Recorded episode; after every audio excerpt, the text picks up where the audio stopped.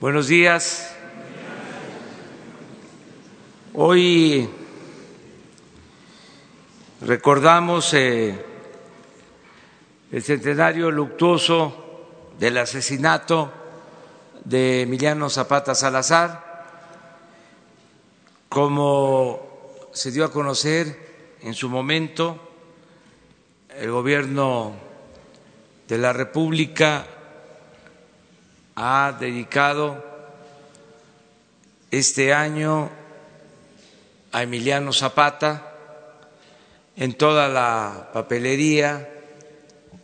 Este año va su imagen, es un homenaje a un dirigente social extraordinario que luchó por la justicia, que luchó por los campesinos, que luchó por la tierra en defensa de las comunidades de Morelos, de Guerrero, del Estado de México, de toda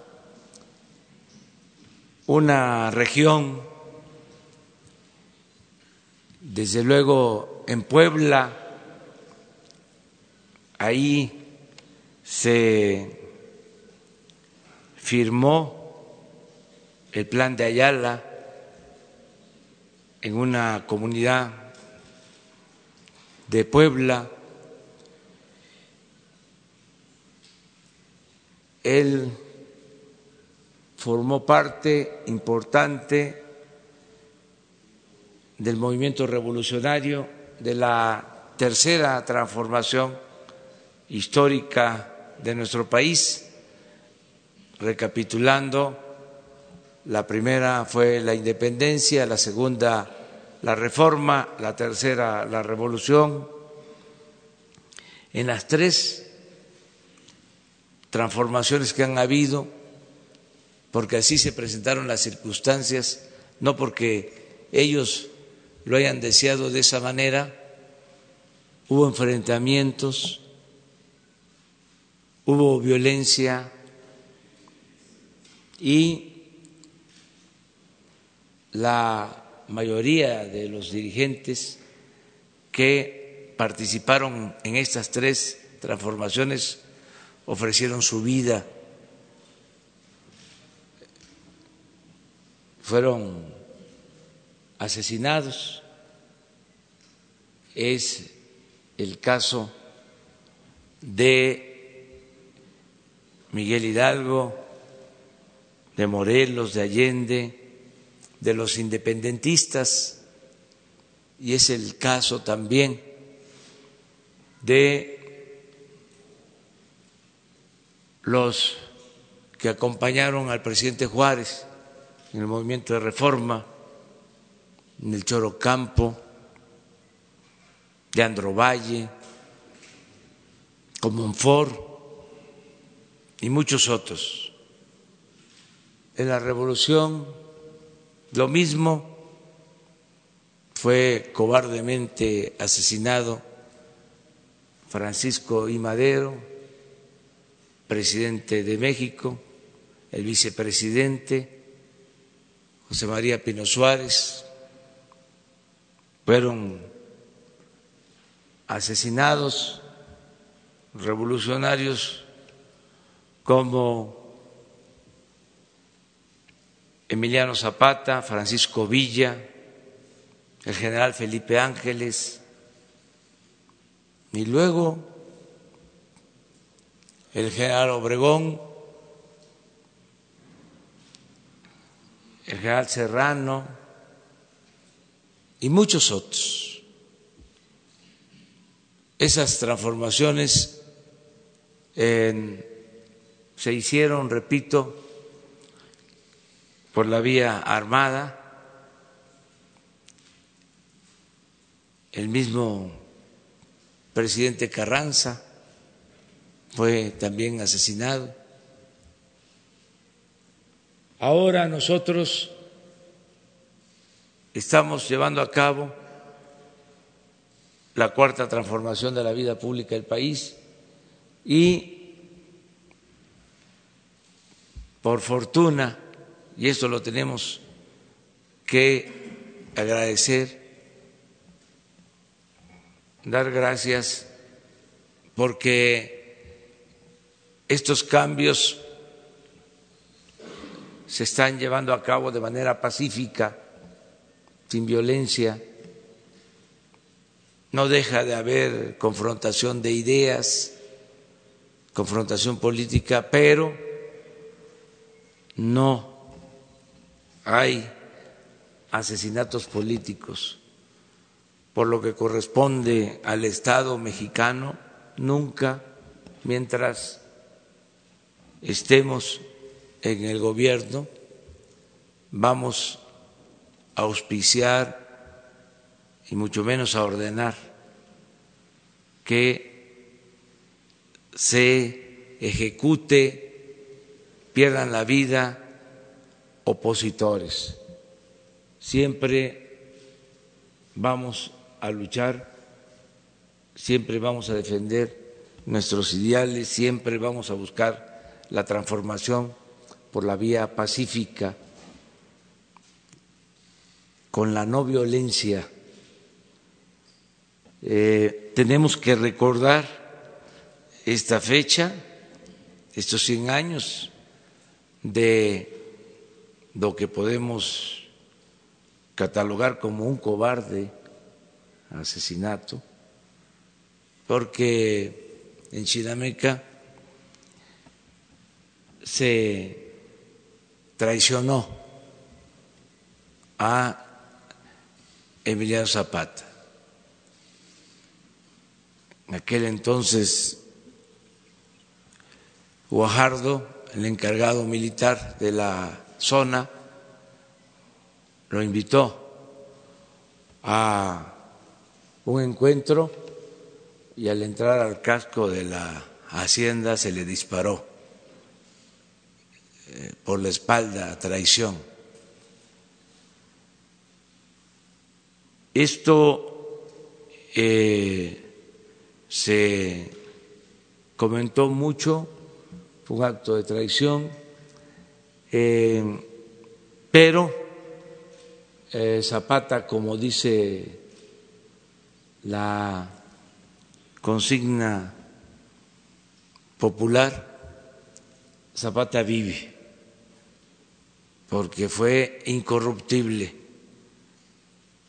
es el dirigente campesino más leal que se haya tenido en la defensa de los derechos del pueblo. Por eso lo recordamos eh, hoy, eh, a 100 años de su asesinato. Eh, para esto vamos a participar en una ceremonia luctuosa en Cuernavaca. Eh, vamos a estar eh, en este homenaje. Se invitó a los representantes de los tres poderes eh, y el día de hoy, por la mañana, aquí nos acompañan Margarita Zapata, eh, Claudia Sheinbaum, que sí llegó, este, porque estaba en su reunión de seguridad, que la invitamos, eh, Ernesto Prieto, director general de la Lotería Nacional, y Salma Jalife, subsecretaria de la Secretaría de Comunicaciones y Transportes, porque se van a presentar eh, imágenes, eh, se va eh, a dar a conocer el boleto del metro, la imagen de un boleto de la Lotería Nacional, un timbre, todo lo que tiene que ver con el general Emiliano Zapata Salazar. Entonces, vamos a este podrían explicar eh, cada uno de ustedes de acuerdo a lo que corresponde.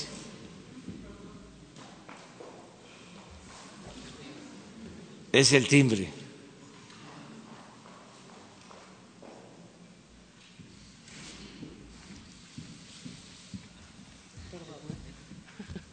Buenos días. Eh, es el centenario luctuoso del general Emiliano Zapata, 1919-2019. El diseñador del timbre es Sergio Barranca Rábago. El tamaño es 40 por 48 milímetros. El tiro de las estampillas son 100 mil estampillas. Las planillas son 4 mil. Hay 25 estampillas en cada planilla. Hojillas filatélicas 900. Sobres de primer día 900. El valor facial 750 eh, cubre el envío de una carta ordinaria de hasta 40 gramos a nivel nacional y se pueden adherir dos o más estampillas. Se pueden eh, adquirir en cualquier oficina de correos al público a través de la tienda electrónica también de Cepomex. Eh, y las estampillas son productos filatélicos que están en circulación hasta agotar su existencia. El sobre de primer día y la hojilla filatélica son productos únicamente de colección. Los valores fiaceles de las estampillas considerados para cubrir los importes de la tarifa postal vigente en su régimen individual de cualquier gramaje y destino son desde los puntos 50 hasta los 30, 50 pesos. La estampilla postal, además de ser coleccionable, es la comprobación del pago por el traslado de correspondencia y envíos de un lugar a otro por medio del Servicio Postal Mexicano, eh, Correos de México. Eh, cancelar, les voy a explicar, cancelar una estampilla con tinta roja, que es lo que vamos a hacer hoy, eh, significa la puesta en circulación por primera vez de el primer día de emisión, a partir de ese momento se pone en circulación a lo largo y ancho del territorio nacional en las administraciones postales y puntos con atención al público. Y cancelar una estampilla con tinta negra significa la inhabilitación del porte en forma operativa de su recepción, es decir, la sellamos con tinta negra y ya deja eh, de tener valor para poder circular otra vez, o sea, se, se usa una sola vez esa estampilla para transportación, clasificación y entrega y con ello se puede ser utilizada, ya no puede ser utilizada nuevamente para cartas o paquetes. Muchísimas gracias.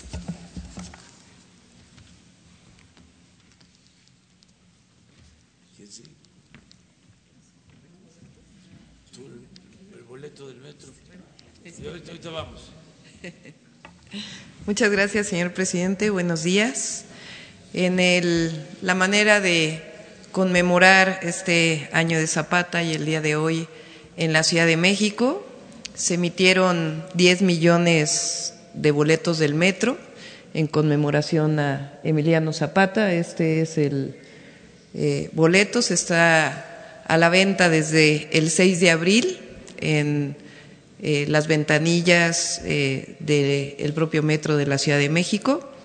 Y además en el metro Pino Suárez se presenta una exposición de la biografía de Zapata y en el metro Zapata también hay una exposición fotográfica conmemorativa de Zapata. Y si me permite, señor presidente, pues creo que la mejor manera de recordar a Zapata es el apoyo que se está dando al campo en la Ciudad de México, además de todos los apoyos que está dando el Gobierno de México en la ciudad. Este año se quintuplicó el apoyo al campo. La mitad de la Ciudad de México sigue siendo rural y brinda servicios ambientales. Este año se están otorgando mil millones de pesos para los diferentes núcleos agrarios de la Ciudad de México para conservar los bosques y fomentar la producción agropecuaria de manera sustentable en la ciudad. Muchas gracias.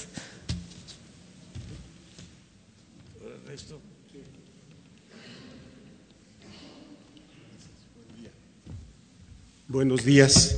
Con su anuencia, señor presidente, queremos informarle que el día de hoy vamos a celebrar el sorteo especial número 217 con fecha 10 de abril de 2019 a las 20 horas. La emisión es de 2.400.000 cachitos con la imagen del general Emiliano Zapata Salazar. El premio mayor consistirá en 25 millones de pesos dividido en dos series. 60 mil números o billetes, 50 pesos el costo del cachito. El costo de una serie de 20 cachitos es de mil pesos, de dos es de dos mil pesos. Con un cachito la gente puede ganar hasta 625 mil pesos. El sorteo entregará 12 mil 896 premios y reintegros. En total se repartirán 72 millones 126 mil pesos de premios por dos series. Y esta es la es una serie con las dos imágenes que tenemos aquí. ¿Es cuánto, señor presidente?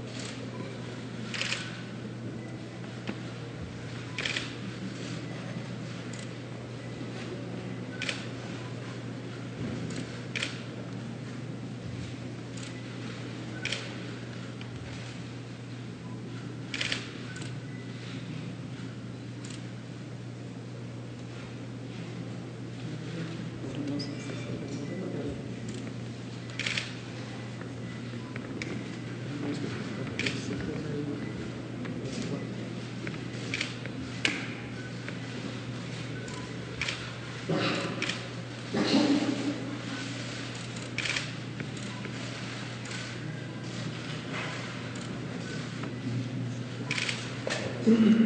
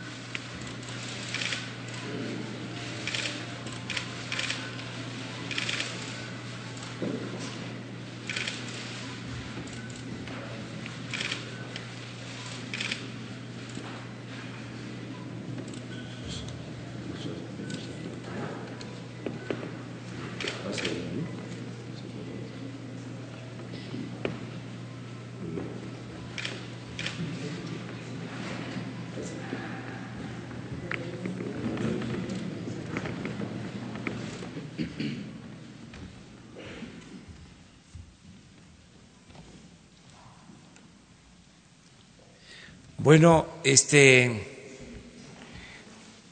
abrimos si les parece.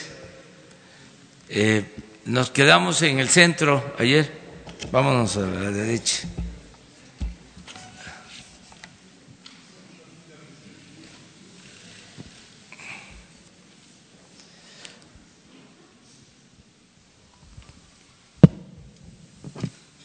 Buenos días, presidente. Jocelyn Gutiérrez de Político.mx para preguntarle este, ¿qué le responde al nieto de Jorge Zapata que dice que usted no ha cumplido con las promesas de su gobierno y que por eso no lo va a acompañar en la ceremonia luctuosa del caudillo del sur? También para preguntarle que hace casi tres meses usted arrancó el programa Antihuachicol, este, más bien el programa de apoyo a los municipios huachicoleros. Y si nos podría detallar cómo va este programa, ¿Qué criterios utilizó usted para poder definir esos 91 municipios? Y si en este caso usted planea este, agregar otras regiones en un futuro. Y como último presidente, si nos podría decir cuál es su reacción de la sorpresa que se dijo llevar la comisionada de la ONU, esta Michelle Bachelet, este, de la gran, del gran número de desapariciones en México. Bueno, pues este, nos van a acompañar de la familia Zapata. Ahora mismo han estado presentes aquí familiares del general Zapata, pero pues eh, cada quien es libre de expresar lo que siente, de modo que no tengo más que eh, decir eso. Em, acerca de programa de combate al robo de combustible, es muy bueno el avance. Hemos este, logrado prácticamente desaparecer el robo de combustible. Ojalá y tengan la información de ayer para que vean con hechos lo que ha significado el avance en eh, acabar con este eh, delito del robo de combustible. Y eh, esto ha ido aparejado del apoyo de la gente en las comunidades por donde pasan los ductos, nos está apoyando mucho la gente de dos maneras. Primero, no eh, participando, no apoyando a las bandas que se dedican al robo de combustible. Y segundo, eh, participando en los programas de bienestar, incorporándose a programas para que quienes antes no eran atendidos ahora tengan trabajo y tengan bienestar. Pero aquí están los resultados. Miren cómo estaba.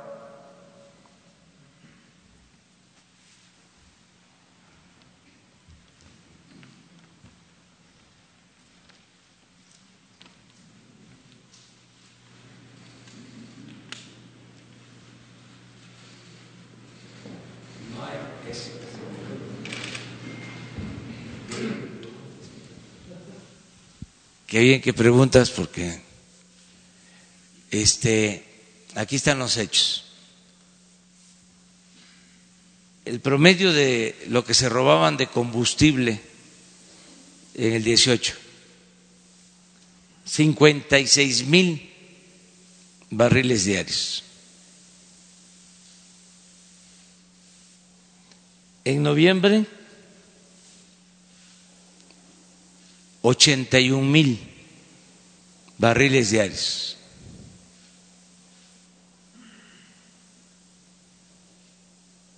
En diciembre hasta el día 20, del 1 al 20, 74 mil. Tomamos la decisión de enfrentar el problema del 20 y del 21 al 31 ya habíamos logrado bajar a 23 mil barriles. El promedio en enero de este año, 18 mil.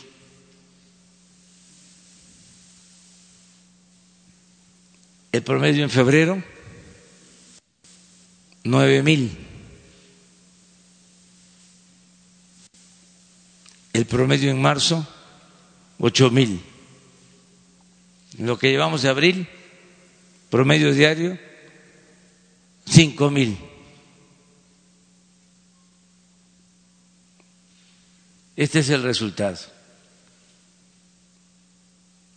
si vamos por día, primero de abril tres, tres mil barriles,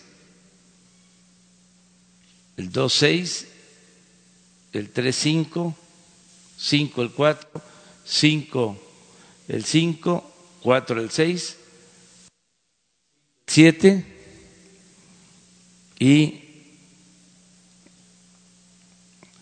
el día ocho, cinco.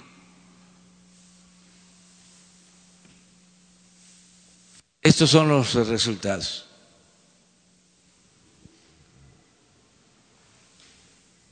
Gracias a la gente, gracias a los ciudadanos. Pero esta es una prueba de que no se tolera la corrupción, porque esto sucedía desde hace tres sexenios se robaban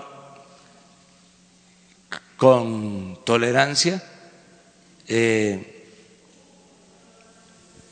estos este, energéticos, estos combustibles que significaban miles de millones de pesos. El año pasado, 65 mil millones de pesos representó este robo de combustibles.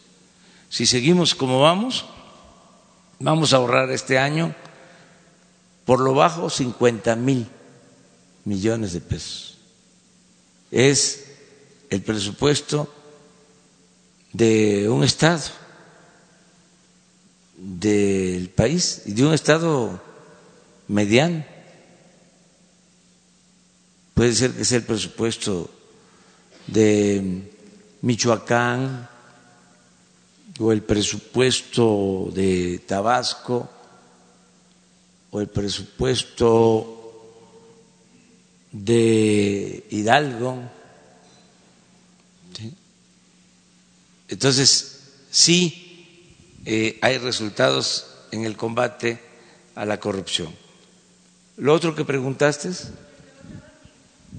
Bueno, le preguntaba si usted tenía este, pensado incluir otros municipios en el programa de apoyo para. Sí, sí.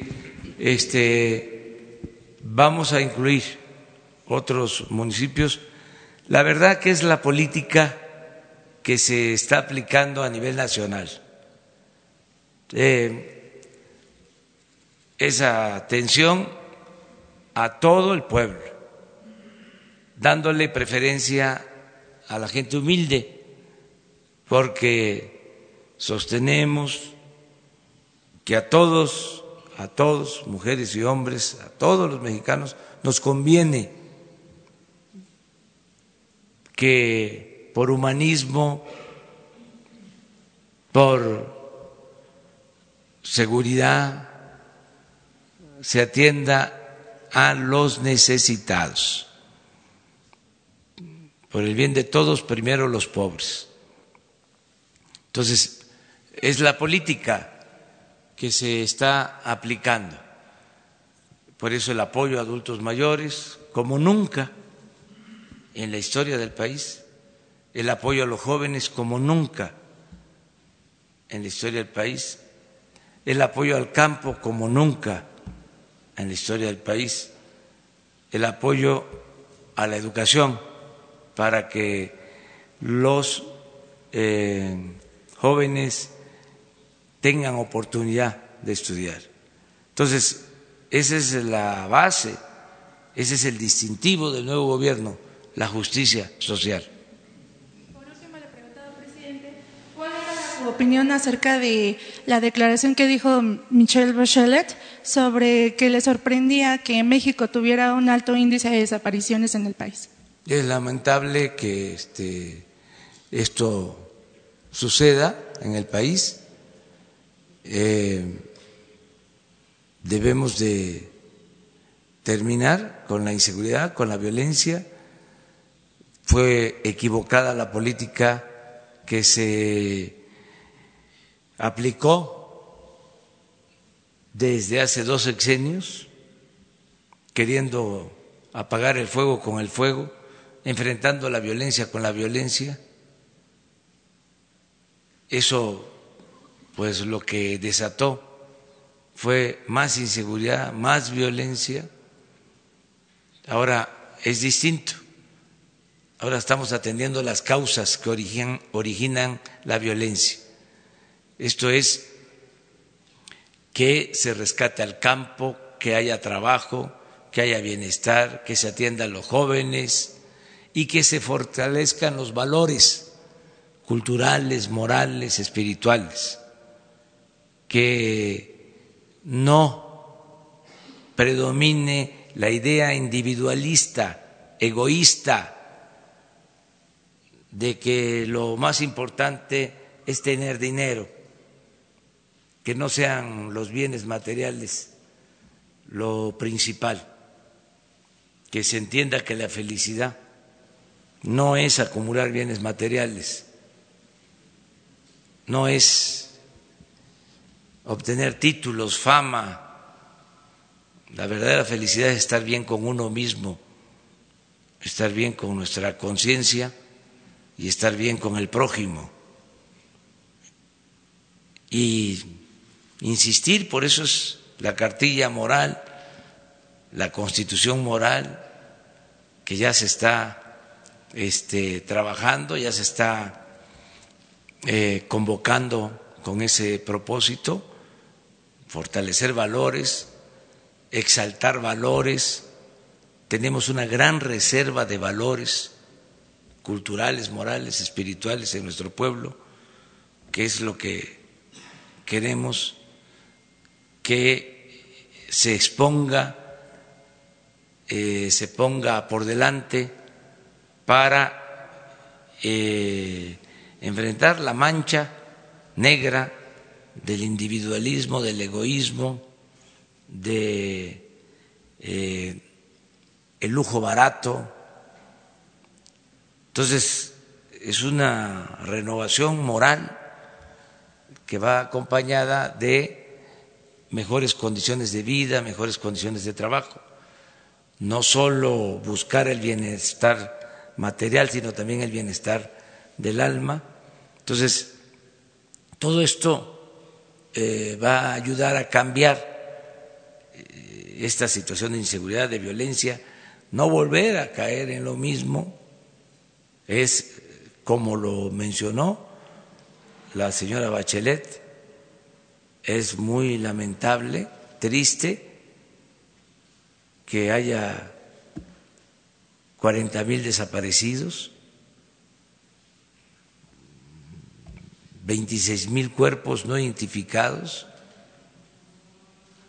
este, por familiares. Eh, fue una guerra absurda, inhumana.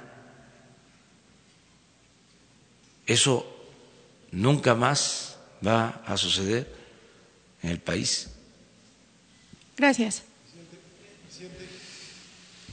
E-, ella. Gracias, señor presidente. Sandra Aguilera, de Grupo Larsa Comunicaciones. Mi pregunta uno es, hay una manifestación de científicos y agricultores en la zona de los valles Yaqui y Mayo de Sonora por la falta de apoyo a los cultivos básicos como el trigo, el maíz y el frijol. Mi pregunta es si habrá apoyos para los productores de esta zona. Sí, va a haber apoyo a los productores, pero qué bien que me hace esa pregunta para eh, manifestar que el apoyo lo estamos orientando a los pequeños productores, porque siempre todo el apoyo se daba a los grandes productores. Ahora, entre menos superficie, entre menos producción, tenga un productor, sea ejidatario o pequeño propietario, más apoyo va a recibir del gobierno. En las pasadas administraciones, todo el presupuesto de la Secretaría de Agricultura se destinaba a los grandes productores. Eso ya cambió, por eso no este, descarto que haya alguna inconformidad em, porque estamos orientando a apoyar a los pequeños productores. Primero, los más necesitados, eh, hasta 20 hectáreas, para que ellos tengan eh, atención especial y precios de garantía, que se les pague más por el maíz, por el frijol, por el trigo, a los productores de leche eh, más por el litro de leche. Ya se fijó em, esto como apoyo a los productores que es la inmensa mayoría, los pequeños productores, ejidatarios o pequeños propietarios. Esto no quiere decir que se va a dejar sin apoyo a productores medianos y grandes, nada más que vamos a empezar con los pequeños, con los de abajo, y va a ir eh, incorporándose cada vez más eh, productores con el propósito de ser autosuficientes, producir en México lo que consumimos, no estar comprando el maíz, no estar comprando el frijol, no estar comprando el arroz, la leche, como sucede en la actualidad. Pero estamos destinando recursos eh, para los eh, pequeños eh, productores. Entonces, qué bien que este, me lo preguntas, porque quienes siempre han recibido todos los apoyos del gobierno, los créditos a los que se les ha asegurado su producción, pues ahora a lo mejor no están del todo conformes con este cambio de política, pero nos conviene que nos den la oportunidad de rescatar a los productores que tienen menos apoyos, menos recursos. Gracias. Mi pregunta dos es, hay quienes piensan que todos los mexicanos como nación tenemos en el inconsciente colectivo una herida abierta debido a nuestro doloroso pasado del ser conquistados, oprimidos de una manera brutal. Haciendo un paralelismo entre las edades del individuo y de una nación, el mundo prehispánico podría verse como el equivalente a la infancia el periodo colonial, la independencia, la reforma, la revolución y hasta el neoliberalismo sería la adolescencia y la juventud.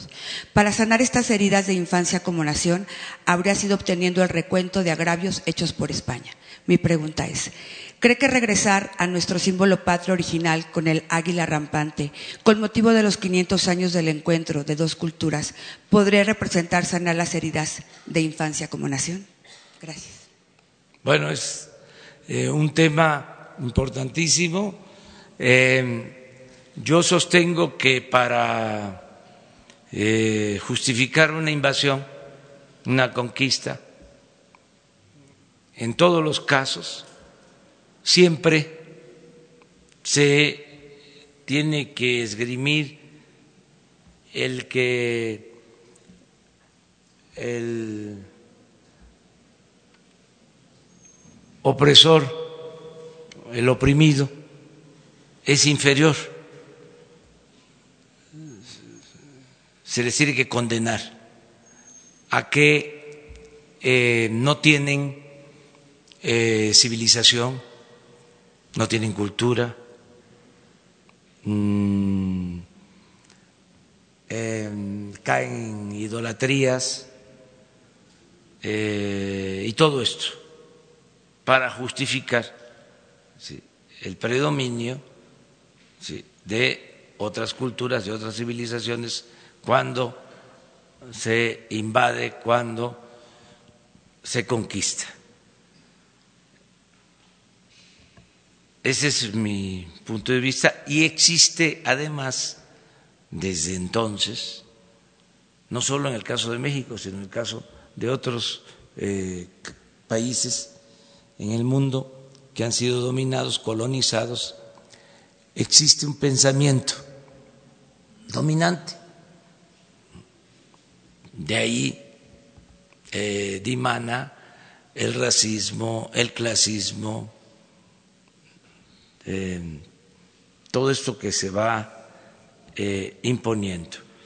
tenemos que hablar de estos temas, revisar qué sucedió en nuestro país desde la conquista, son temas que no pierden actualidad, eh, hacerlo con responsabilidad, con madurez, sin pelearnos, pero sí es importante la memoria histórica, no olvidarnos de dónde venimos para este, saber bien hacia dónde vamos.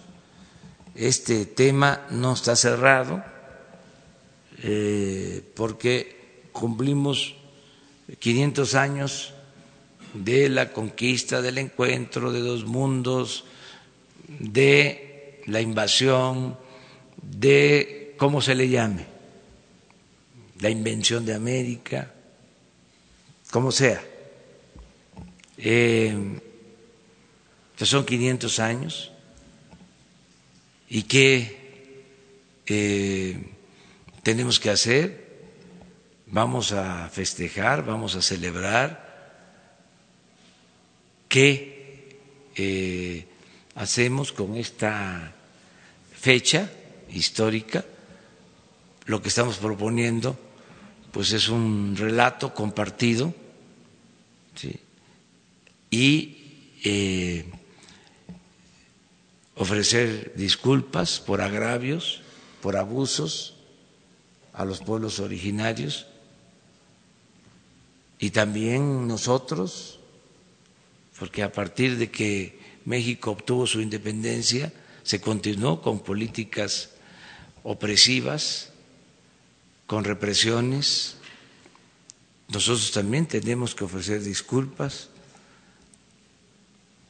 a los pueblos originarios, a los yaquis, a los mayos, a los mayas, eh, por eh, políticas de represión, de exterminio que se aplicaron ya en el México independiente. Entonces, ese es el planteamiento que se tiene ahora, eh, por eso envié la carta eh, al rey de España, al Papa, con todo respeto. Estoy esperando nada más que se vayan serenando los ánimos y voy a dar a conocer los textos para que este se conozca bien, porque solo hubo una filtración eh, que hizo el periódico Reforma, que no sé dónde obtuvo el borrador de ese texto. Eh, sería bueno que en aras de la transparencia, ¿no? Porque todos estamos obligados, la vida pública tiene que ser cada vez más públicas. Es un buen debate esto.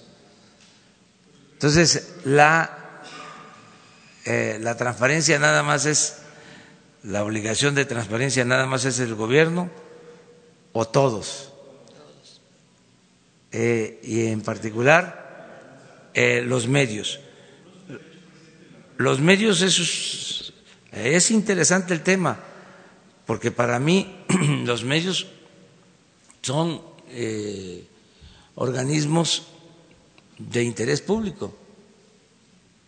O sea, y se tiene también que cumplir con una ética.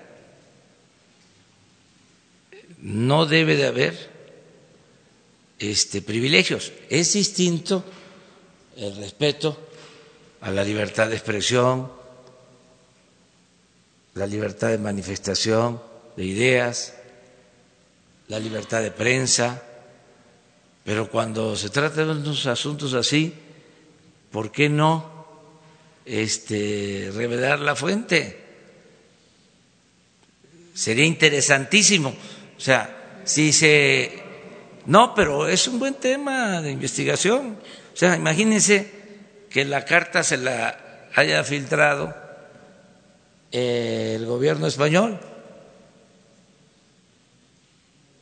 ¿Cómo queda? No el reforma, porque al final de cuentas es el medio que eh, autoridad moral puede tener un gobierno que filtra un documento. En estas circunstancias es, es tema, ahí queda eso, como diría este un periodista de mi tierra que terminaba sus artículos así. Ahí queda eso. El borrador lo tiene el gobierno mexicano, pero el documento ya enviado lo tiene el gobierno español, ¿no? Sí, pero porque resultó de que en el acuse de recibo este un documento sin firma se entregó en España. ¿Sí? Entonces, hay que hacer la investigación, pero ayudaría mucho que en aras de la transparencia, que es una regla de oro de la democracia, la transparencia, el reforma ayudara y dijera quién este, le entregó el documento. Pero también, si no quieren, no tienen obligación.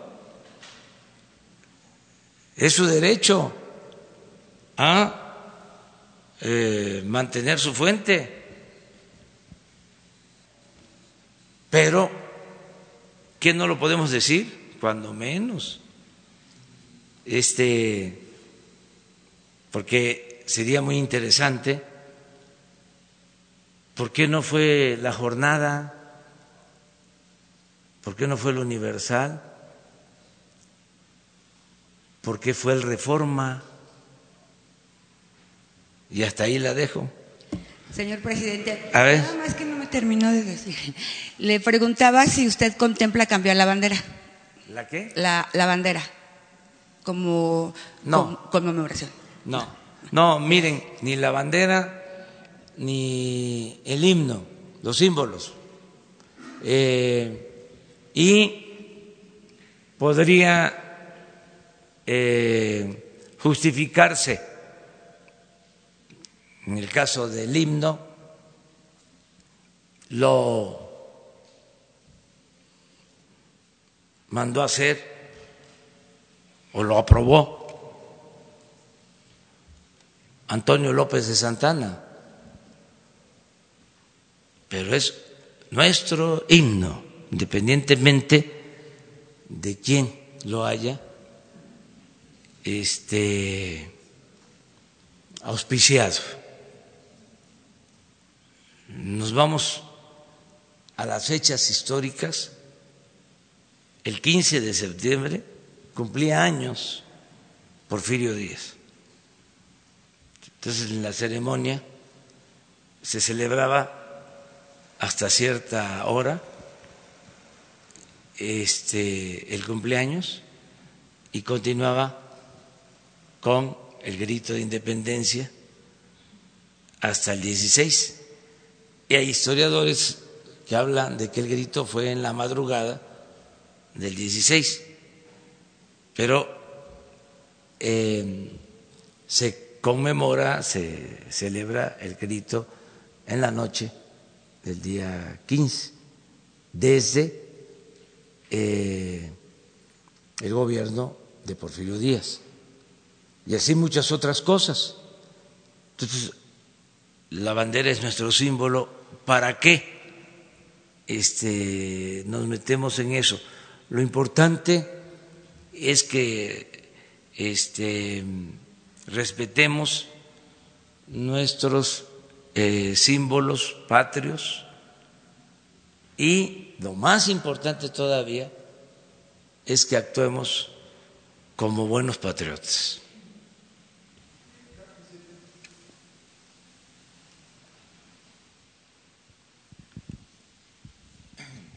Señor presidente, soy Jaime Hernández del periódico digital Bajo Palabra. Mi primera pregunta tiene relación con el programa de responsabilidad compartida del Infonavit, tema tratado en conferencia del día de ayer.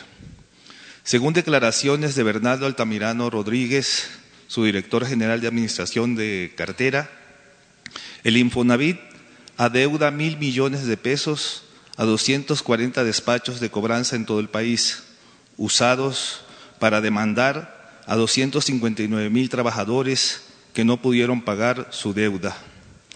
¿Qué va a pasar con todas esas miles de demandas contra deudores? ¿Seguirán vigentes? ¿O con este nuevo programa habrá borrón y cuenta nueva? ¿Las dejará sin efecto? ¿O cuál será el procedimiento porque no está clara la información que han dado en esta parte. Sí, estamos haciendo esta reestructuración sin estos despachos que se contrataban para llevar a cabo acuerdos con quienes eh, tienen crédito del Infonavit. Era algo bastante irregular el que eh, despachos se hicieran cargo de la cobranza en el Infonavit. Ellos eh, obtenían ventajas este, excesivas y se cometían muchos abusos. Todo eso ya se terminó. Vamos a evitar que eso eh, suceda y vamos a seguir con las reestructuraciones y he dado la instrucción en lo que corresponde al gobierno, porque es una representación tripartita, que se proponga en el Consejo del Infonavit que no se desaloje a quienes eh, por problemas económicos, sociales, falta de trabajo, pobreza, no han podido eh, ponerse al corriente de el pago de sus créditos, que no haya desalojos y que se vayan dando opciones, se vaya reestructurando, que se den facilidades para que estas personas puedan eh, ponerse al día y puedan tener sus escrituras. Eso es lo que he estado planteando. Mi segunda pregunta es si el Infonavit mantendrá los mismos acuerdos con los despachos de cobranza a quienes entregaba la base de datos de los derechohabientes y las escrituras de las viviendas para demandarlos y desposeerlos de su patrimonio. Ya no eso cambia. Ni una injusticia más en el caso del Infonavit, ni en ningún caso.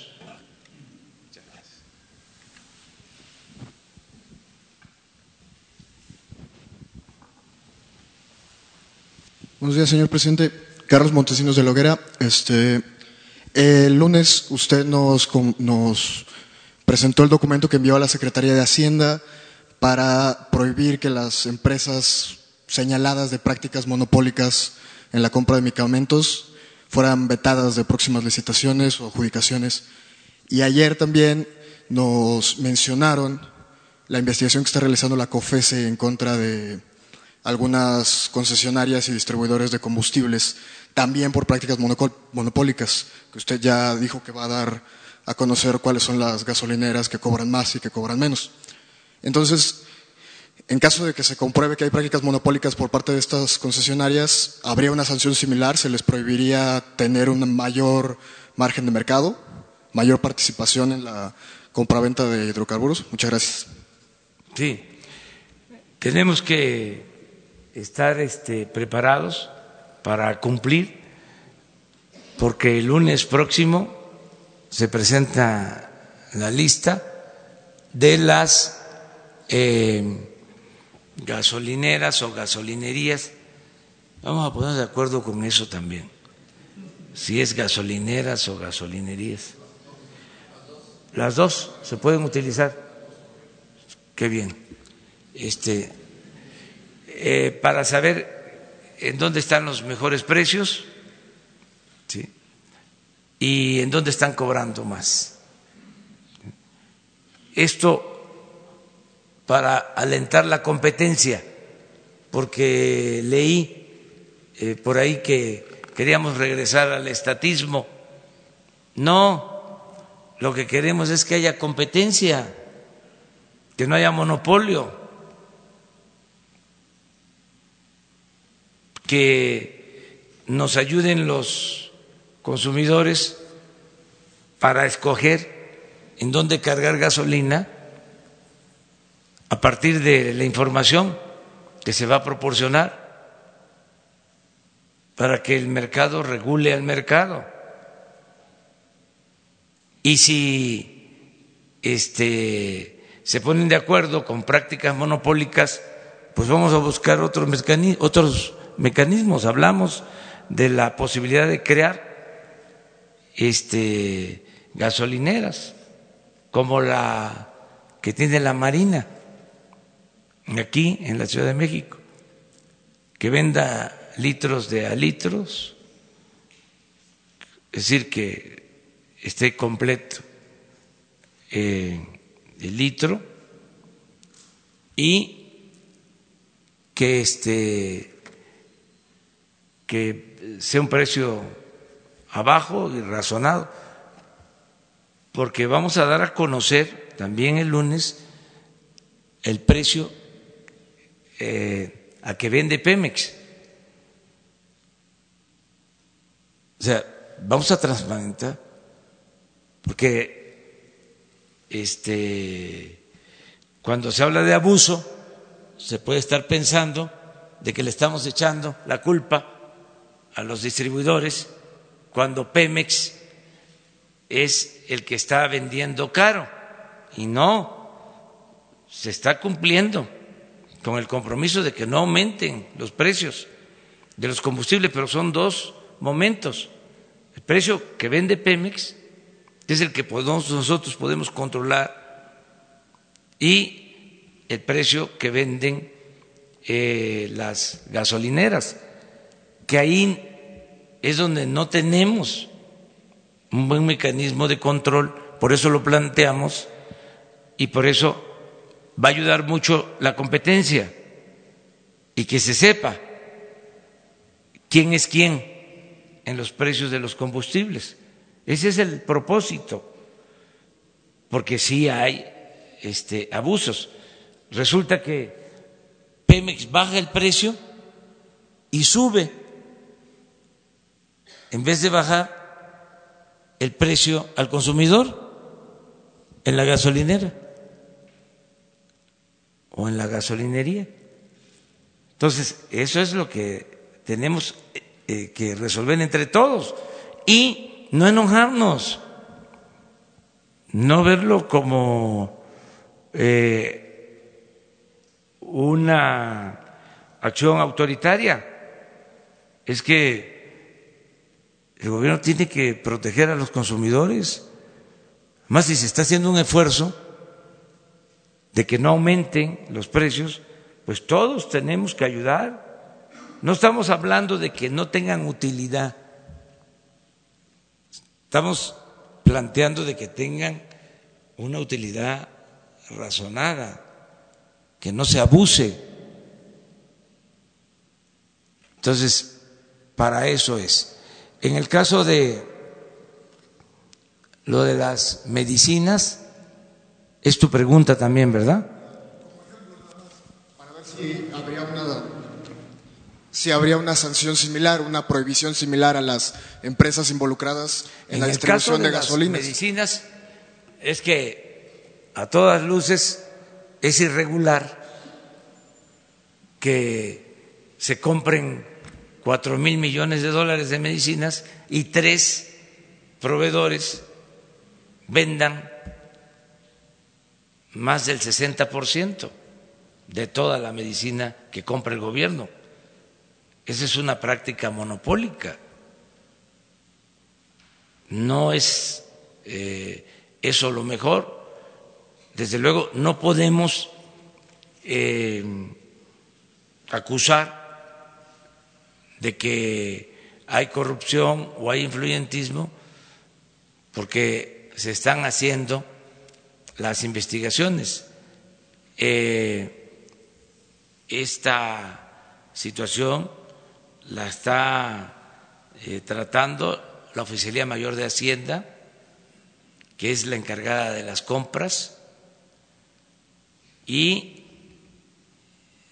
también eh, la Secretaría de la Función Pública, porque les pedí que se hiciera una investigación para saber si no hubo influyentismo o corrupción.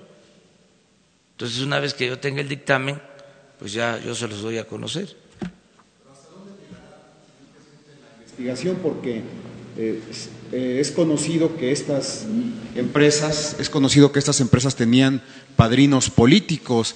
Eh, ahí están nombres que están circulando como Beltrones, Gamboa, Madrazo. ¿Hasta dónde llegará la investigación? Hasta saber por qué les daban estos contratos jugosos y quiénes protegían estas empresas, si había o no influyentismo saber todo. Además, al darlo a conocer, ya ustedes eh, tienen más elementos y nos ayudan. Por ejemplo, la investigación que hicieron, que lleva a que una de estas empresas incluso eh, ayudó en la organización de foros no sé si en la campaña o ya este, cuando fuimos electos, pues este, eh, nos dio elementos para tener cuidado y fue por lo que di a conocer lo de el memorándum de que no se podía eh, llamar a participar a estas empresas por la sospecha de que estuviesen siendo protegidas y que existiera influyentismo. Pero ya el ventilar estas cosas ayuda a que todos este, participemos, porque les decía, son como la humedad, se meten por todos lados. Y estamos en un tiempo en que lo viejo no acaba de morir y lo nuevo no acaba de nacer. Es un proceso de transición. Eh, pero que vamos a limpiar sin duda. Eh, se pueden colar como se dice coloquialmente. Este, ya se coló, me voy a colar. Este, no, ya eso se acabó. Eh, nos damos cuenta y se nos facilita mucho porque la corrupción no se tolera desde arriba. Eso es todo. Eh, no puede haber políticos, no pueden haber funcionarios de alto rango, de alto nivel, eh, protegiendo a empresas. Los únicos negocios que deben de interesar a los servidores públicos son los negocios públicos, no los privados y que se entienda, es la separación del poder económico del poder político.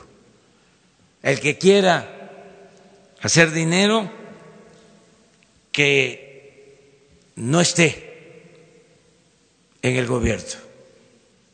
Aquí no es para hacer dinero. El gobierno es para servir al pueblo. El gobierno es para ponerse al servicio de los demás. Mm, es eh, una misión, eh, es una convicción, es eh, al mismo tiempo un timbre de orgullo ayudar en una sociedad.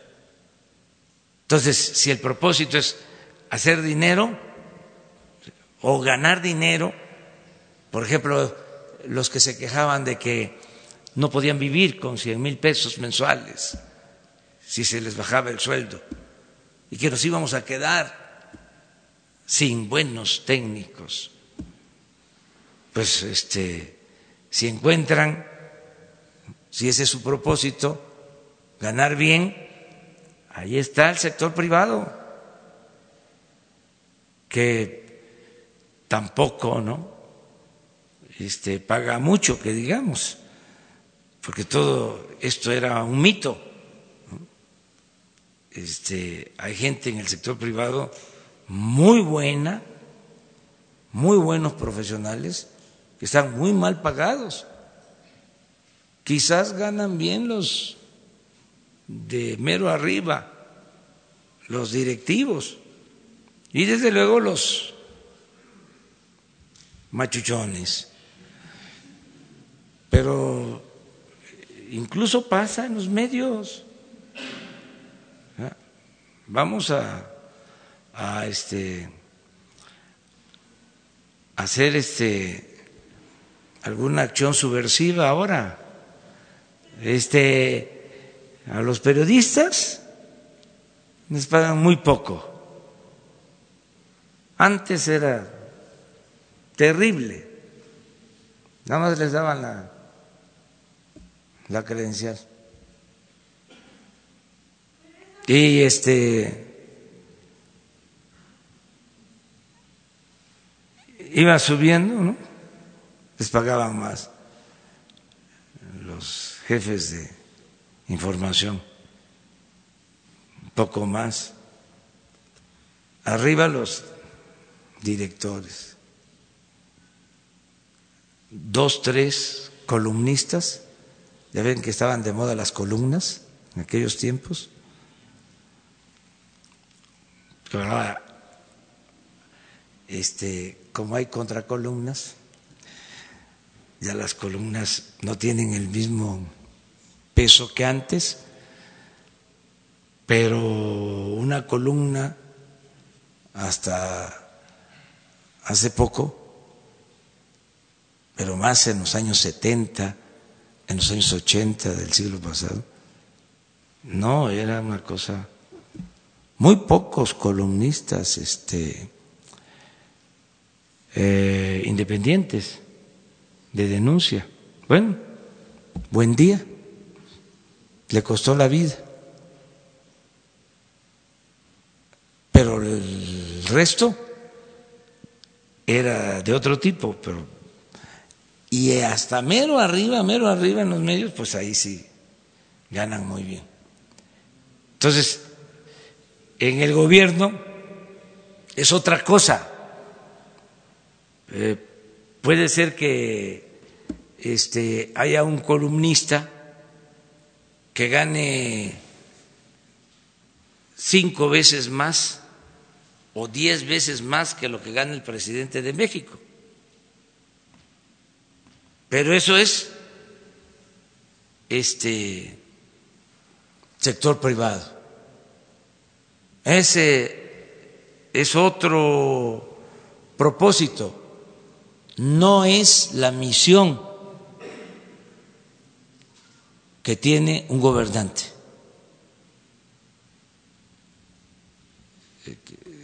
gobernante está para servir, para vivir, como decía Juárez, en la justa medianía. Entonces, esto sí es eh, importante verlo. La pregunta que nos hacen este, pues es transparentar, que no haya corrupción, que se cuide el dinero de presupuesto, que es dinero sagrado, es dinero del pueblo, cuidarlo, que no haya derroche, también la ineficiencia es corrupción. Por eso este tenemos que ser profesionales y ustedes nos ayudan mucho en estas eh, conferencias.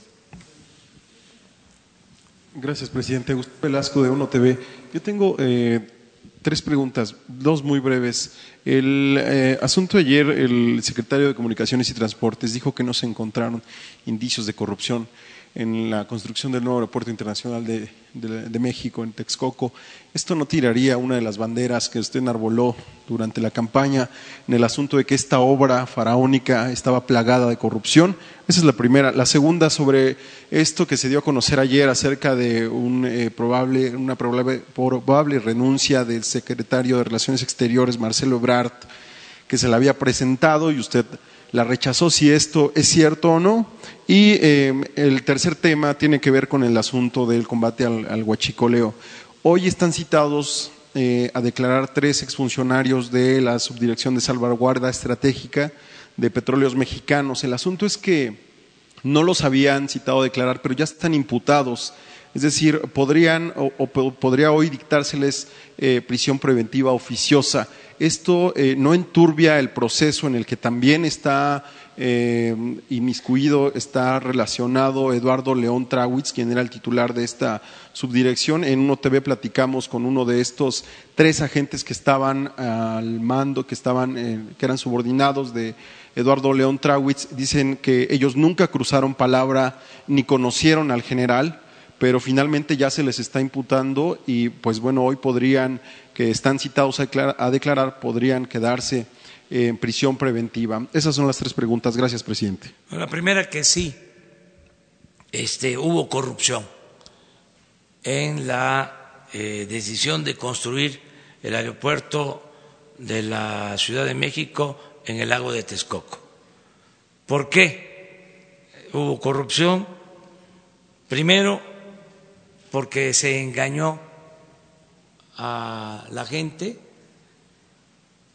con eh, un dictamen haciendo creer de que no se podía operar al mismo tiempo el aeropuerto de la Ciudad de México y el aeropuerto de Santa Lucía.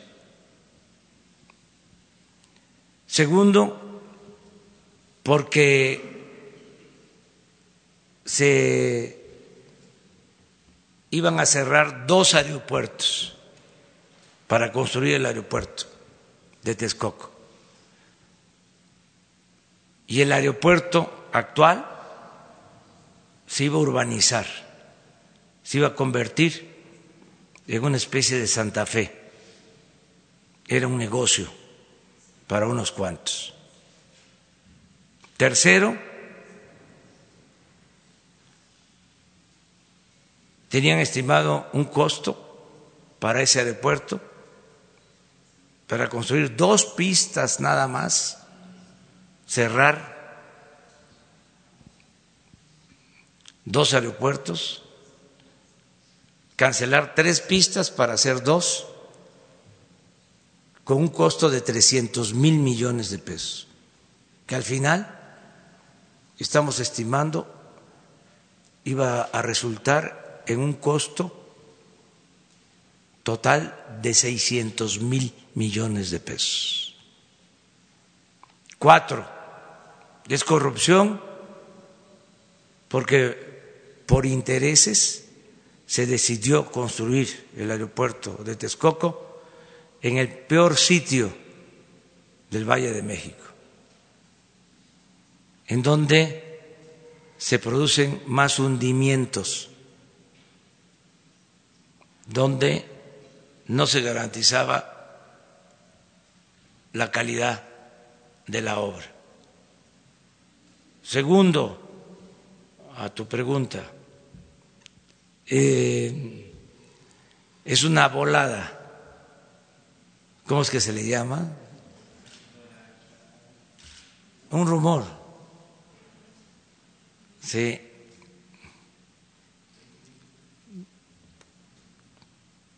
Este algo producto del ocio y de la mala fe. Este lo de la supuesta renuncia de Marcelo verdad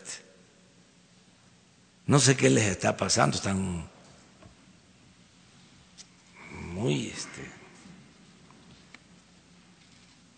nerviosos. Este, tienen que tomar más flor, té de flor de tila o pasaflorinia. Este, porque inventan muchas cosas. Pero también hay libertad, más que antes, derecho a disentir. Este, hay que echar a volar la imaginación. ¿No se acuerdan pues de que el dueño de un periódico fue a denunciarnos porque lo andábamos persiguiendo, de que no pagaba 24 mil pesos de impuesto. Todo eso está permitido. Este, no hay problema. Eh, adelante. Nada más que, pues siempre vamos a estar aclarando. Vamos a usar siempre el derecho de réplica.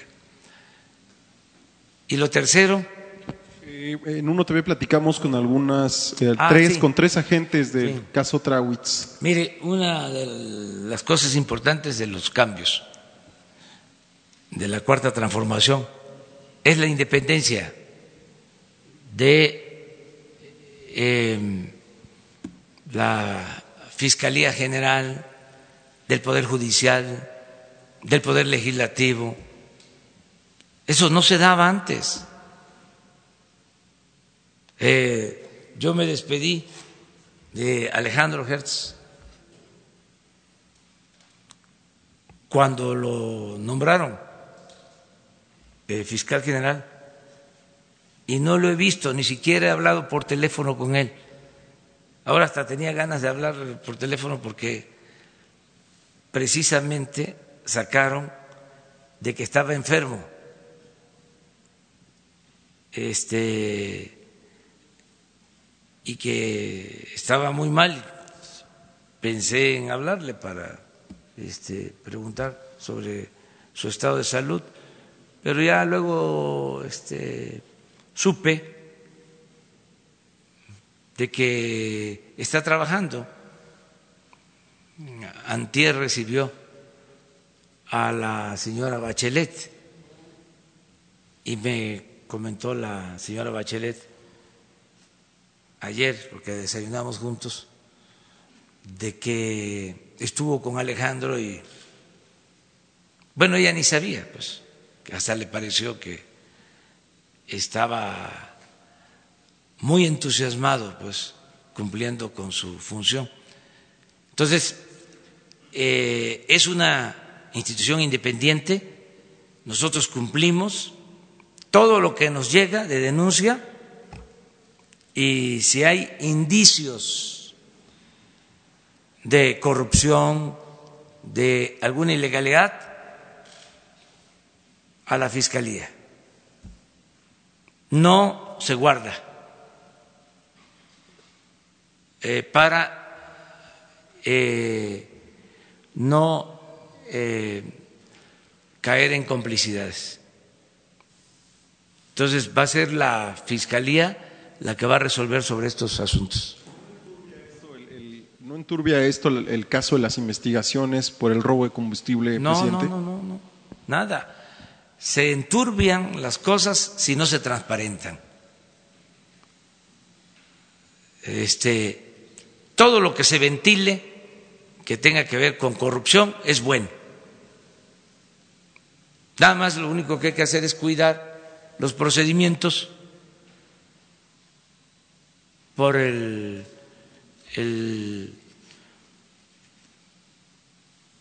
debido proceso que se tiene que cuidar, eh, no hacer juicios sumarios, eh, esperar a que existan las pruebas, acudir a las instancias correspondientes, darle la oportunidad de defensa al acusado, todo eso que se tiene que cuidar.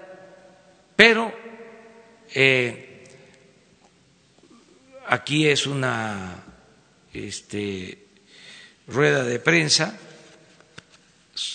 es comunicación, no lo que se dice aquí este, es verdad absoluta, no somos nosotros eh, instancias encargadas de atender lo judicial, este es un asunto público, político, la información es un derecho que tienen los ciudadanos y es lo que se proporciona, información, básicamente.